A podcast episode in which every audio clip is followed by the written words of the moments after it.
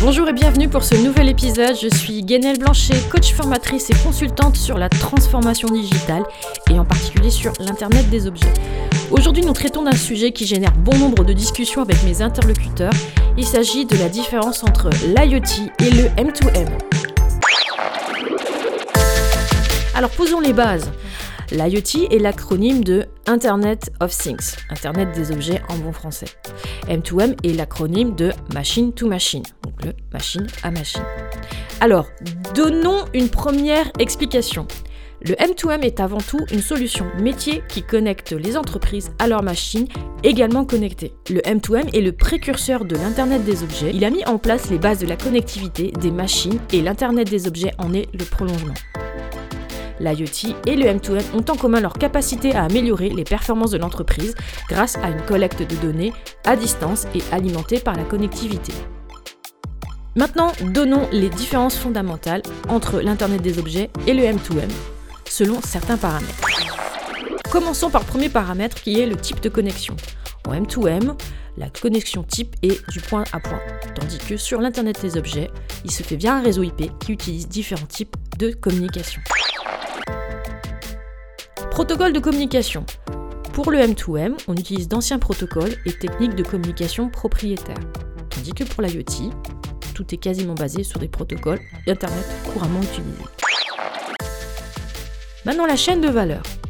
En M2M, elle est considérée comme linéaire et multisite pour l'Internet des objets. Une différence qui me semble la plus fondamentale, peut-être la plus, importante, c'est la façon dont les données collectées sont partagées. En M2M, les données collectées ne sont pas partagées avec des applications tierces. Je dirais pour être plus précise que le M2M n'a pas été conçu pour ça.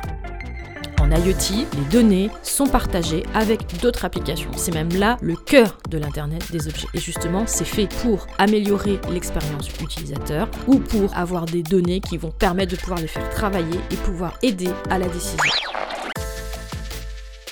Maintenant, on va se tourner du côté des appareils, des devices, des, capteurs.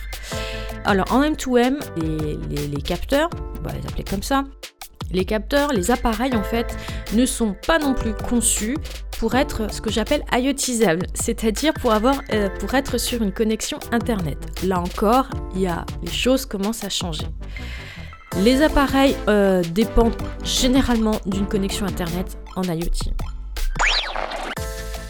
En ce qui concerne la scalabilité, eh bien, euh, l'IoT, de par sa conception, est beaucoup plus scalable que le M2M. Alors par rapport aux API, pareil, euh, les API ouvertes font partie de la culture de l'IoT et vraiment, vraiment, quasiment pas sur le M2M. Et je vais finir par ceci.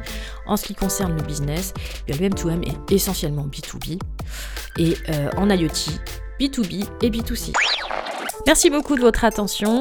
N'hésitez pas à vous abonner si vous êtes sur Spotify ou sur YouTube. Et sur YouTube, vous savez, vous connaissez la chanson. Partagez, likez, abonnez-vous, appuyez sur la petite cloche, tout ça, tout ça. En ce qui concerne mon actualité, euh, je suis en train de mettre en place un module de formation IoT, donc des petits modules sur des thèmes bien précis. Euh, eh bien, je vous en parlerai euh, dès que ce sera sorti. Je pense que ce sera prévu pour la rentrée 2021. Euh, il y aura, je ne vous souhaite pas encore des bonnes fêtes de fin d'année parce qu'il y a encore un podcast de programmer. Donc d'ici là, ciao ciao